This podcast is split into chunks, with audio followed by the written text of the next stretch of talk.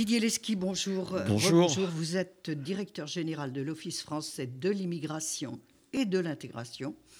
Vous publiez Le Grand Dérangement, l'immigration en face, dans la collection Tract chez Gallimard. Et je vous retracer un petit peu l'historique de ce qu'est l'immigration en France depuis la Constitution de 1793. Oui, j'ai essayé de. Pour comprendre l'histoire, pour comprendre ce qui nous arrive aujourd'hui. J'ai essayé de, de, de, faire un peu un bilan de, de, de la situation française en, en soulignant d'abord que la France est un pays d'immigration de, depuis très longtemps, depuis la, au moins la moitié du 19e siècle, et en, en essayant de montrer qu'aujourd'hui nous avons affaire à des problèmes spécifiques en matière d'intégration, et aussi de montrer, selon une formule que j'ai utilisée, que quand on se regarde, on peut être désolé par tel ou tel aspect de notre politique d'accueil euh, et d'immigration, mais quand on se compare, et en particulier quand on se compare à d'autres pays européens, notre politique est loin d'être... Euh, la plus calamiteuse. La plus calamiteuse, oui, on peut le dire comme ça. Voilà. Bien. En tout cas, être, est loin d'être la moins généreuse. Elle est plutôt la plus généreuse. Elle fait partie des plus généreuses en Europe, oui. Donc, c'est aussi ce qui pose problème et ce qui devient le fait que nous accueillons si généreusement et autant d'immigrants euh, sans vérification, des vérifications très sommaires, disons, pose un problème politique. Nous sommes allés euh, à quelques semaines d'une élection, des, des élections euh, régionales, à un an pratiquement d'une nouvelle présidentielle. Donc, tout le monde se saisit de ce problème. Donc, il est temps peut-être faire, de faire le bilan de l'immigration aujourd'hui. Vous avez été préfet à l'égalité des chances. En Seine-Saint-Denis. En Seine-Saint-Denis. Beau poste d'observation. Vous, avez été mini, vous avez été responsable des cultes au ministère de l'Intérieur. Autre beau poste d'observation. Donc, vous êtes très, très légitime pour faire euh, l'analyse de ce qui est vrai, de ce qui est faux. Alors, pourquoi ce tract? Pourquoi maintenant? Et pourquoi l'immigration, qui est un problème mondial, c'est pas seulement européen, c'est mondial. Pourquoi les choses sont-elles si différentes en France? Et pourquoi le problème est-il si sensible aujourd'hui? Alors, les choses sont différentes en France euh, euh, parce qu'on a une situation économique, sociale, une situation sur le marché de l'emploi ça a été écrit avant la, crise sanitaire, qui est euh, moins favorable à, à l'immigration que par exemple la situation qui était celle de l'Allemagne, de l'Autriche, des pays d'Europe du Nord. Ça, c'est le premier sujet. Et il est lié au fait que euh, aujourd'hui, enfin depuis, euh, disons, le début des années 80, la fin des années 70, il y a un découplage entre la situation économique et les motifs d'immigration. Avant, l'immigration est essentiellement une immigration de travail. Elle est devenue majoritairement une immigration liée au regroupement familial, c'est-à-dire... Une loi votée par Giscard c'est un mécanisme juridique qui est à la fois européen et qui, relève de la jurisprudence du, Conseil d'État, mais qui fait que les personnes qui viennent ont, un droit acquis au séjour avant même d'être là, parce qu'elles sont euh, soit conjointes français, soit conjoints ou ayant un lien familial avec des résidents en France. Ça, c'est le, le, premier sujet, c'est-à-dire ce découplage entre le, le, le motif, euh, le travail et euh, le motif principal d'immigration. La deuxième chose, c'est que euh, à partir de, disons, la fin des années 80. Ça, c'est une immigration légale. Oui. Choisie. Mais la, la, majorité de notre immigration reste une immigration légale. Mais à la fin des années 80, on a une, une évolution démographique. Pour le dire simplement, avant, un immigré sur deux venait d'Europe du Sud. Hein, C'était les Italiens, les Portugais, les Espagnols. Aujourd'hui, la majorité de notre immigration vient des pays du sud du monde, hein, et, et, et d'abord du Maghreb, mais de plus en plus des subsahariens. On pourrait y rajouter, vous parliez de la Seine-Saint-Denis, de la, la, présence de plus importante de personnes du sous-continent euh, euh, indien. C'est une spécificité euh, française. mais si vous... à notre histoire. Oui, quand vous comparez avec l'Allemagne, en Allemagne, plus de 60% des immigrés sont d'origine européenne. On a parlé bien sûr de la communauté turque tout à l'heure, mais la majorité vient des pays européens. Et ça a des conséquences parce que l'écart entre les pays d'immigration du sud du monde et nous n'a cessé de, s'agrandir. Euh, euh, pour des raisons liées aux évolutions culturelles et aussi à la prégnance, par exemple, de plus en plus forte du religieux dans ces sociétés, qui sont marquées par une, réduction de, leur diversité. Les cas étant, par exemple, l'Algérie. L'Algérie était un pays beaucoup plus divers hein, avant 1962, pour des raisons que l'on connaît, qu'aujourd'hui. mais, cette rétractation euh, de, de la diversité, elle a été accentuée par la pression de plus en plus forte d'une pensée religieuse liée à l'islam qui euh, euh, a été introduite dans le droit civil, mais aussi dans les comportements sociétaux. Euh, on le sait bien, c'est le problème de l'égalité entre les hommes et les femmes. Et par exemple, ce n'est pas un hasard si le, projet de loi séparatisme qui est discuté aujourd'hui a une disposition très particulière et nouvelle qui est d'essayer de compenser dans notre droit civil le fait que dans les pays du Maghreb, il n'y a pas d'égalité dans l'héritage entre les hommes et les femmes. Hein. et ça, ça fait partie des écarts très sensibles autour de la question des femmes entre, entre euh, euh, euh, notre pays et, ces pays d'immigration. Et ça a des effets sur les comportements sociétaux des personnes ici. Hein. Vous, vous évoquiez là cette nouvelle loi sur le séparatisme. Alors, pourquoi une nouvelle loi Est-elle nécessaire? Et n'y a-t-il pas déjà tellement de lois qui ne sont pas appliquées? C'est ce qu'on reproche beaucoup. Enfin, euh, quand on lit la, presse, quand on regarde, on reproche beaucoup cette inflation législative et en se disant ça ne résoudra rien. Alors, je pense qu'il y a deux choses. Il y a, euh, un aspect, je dirais, politique conjoncturel et puis un aspect juridique. L'aspect politique conjoncturel, c'est que je crois que la société française a besoin d'être rassurée, euh, qu'on la défend du point de vue de, ce qu'elle est, de ses valeurs et, et, de sa culture. Et de sa culture, parce que euh, elle a été euh, extrêmement traumatisée. Elle, est, elle, elle peut l'être de nouveau demain par euh, les attentats, les meurtres.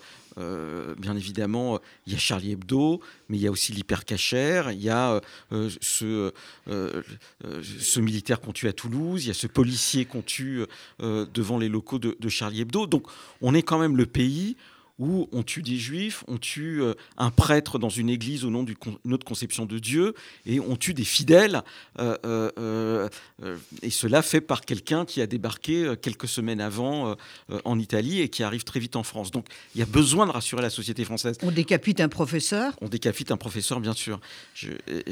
Et, donc il y avait un besoin, de, je crois, de rassurer la société française. Euh, qu'on la défend. C'est ce qu'a fait le président de la République lors du discours euh, qu'il avait fait au, au C'est un peu la fonction de ce texte de loi. Et dans les détails, il y a des choses qui sont euh, euh, euh, on pourrait dire, la réaffirmation d'un droit dont on sait qu'il existait mais qui n'était pas suffisamment appliqué. Il y a une disposition sur la polygamie.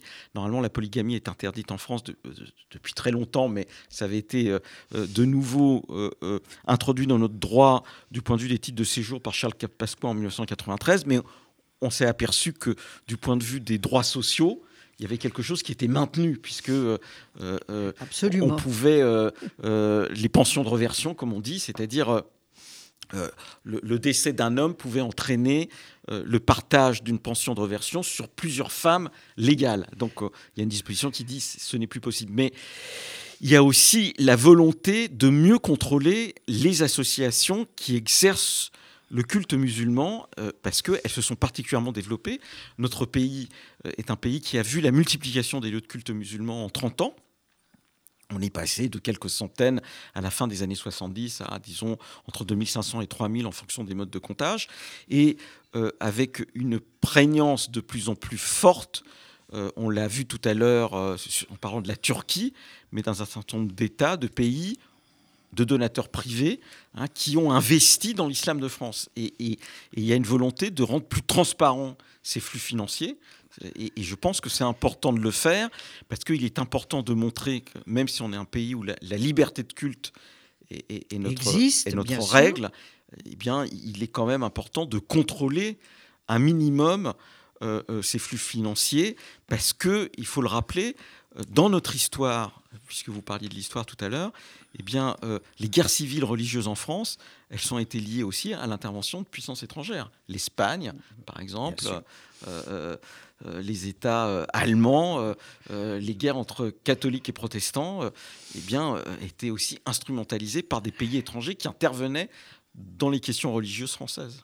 Alors, les questions religieuses sont une chose, mais les migrants aussi ne sont plus les mêmes que pour, pour continuer l'histoire.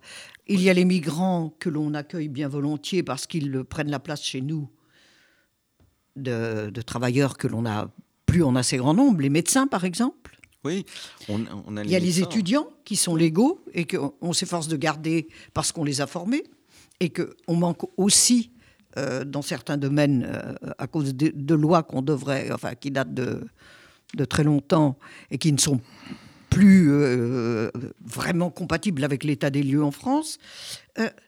et puis, il y a aussi cette révolution qui a été Internet qui, a, été la, télé parabolique.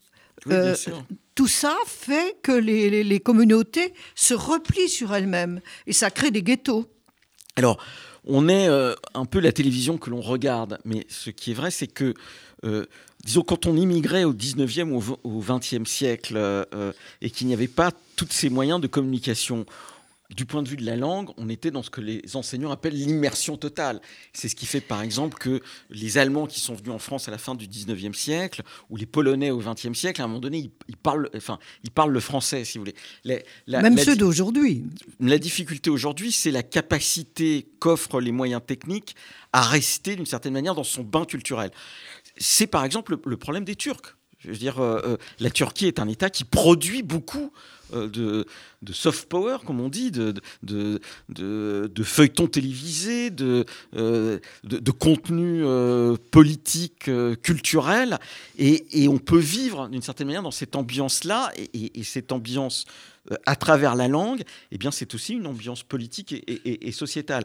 Par exemple, il est, ce n'est pas un hasard, puisqu'on est sur RCJ, si vous voulez, le, le, développement des formes d'antisémitisme en Allemagne ou, en France euh, euh, soit lié au fait que Mein Kampf est un succès de librairie en Turquie depuis des décennies et que, euh, à travers des programmes venant des pays du Golfe ou, de, journaux qu'on peut trouver de l'autre côté de la Méditerranée, eh bien, on a des discours antisémites extrêmement forts et qui finissent par irriguer ici. Et donc, tout ça, c'est un phénomène nouveau. Et je rajoute la question du travail. Vous l'avez dit, la question du travail.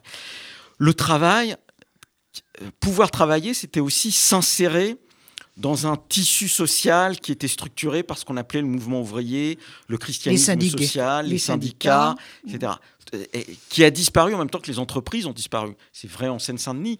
La, la fin des usines de PSA à Aulnay, c'est aussi la fin d'une capacité d'encadrer cette nouvelle cette immigration et de l'intégrer.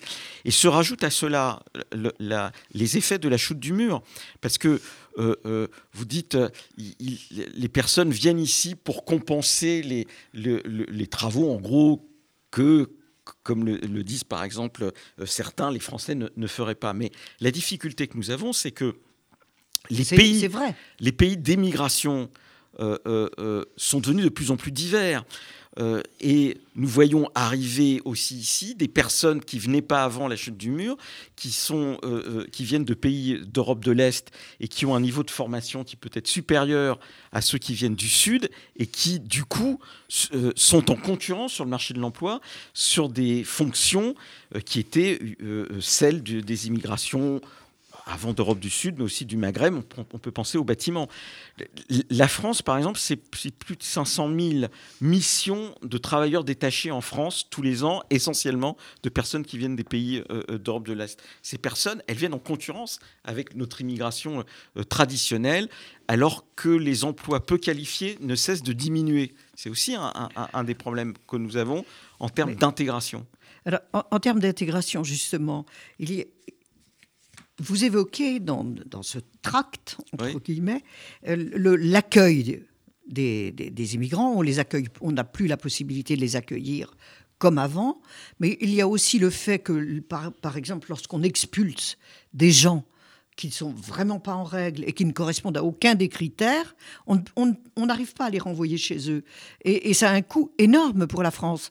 Et moi, ce qui m'a stupéfait quand j'ai, en, vous lisant, c'est que l'État finance, l'État français finance des associations qui sont là pour aider les expulsés à ne pas être expulsés. On marche sur la tête. Alors, on pourrait dire aussi que c'est tout à notre honneur d'avoir des associations.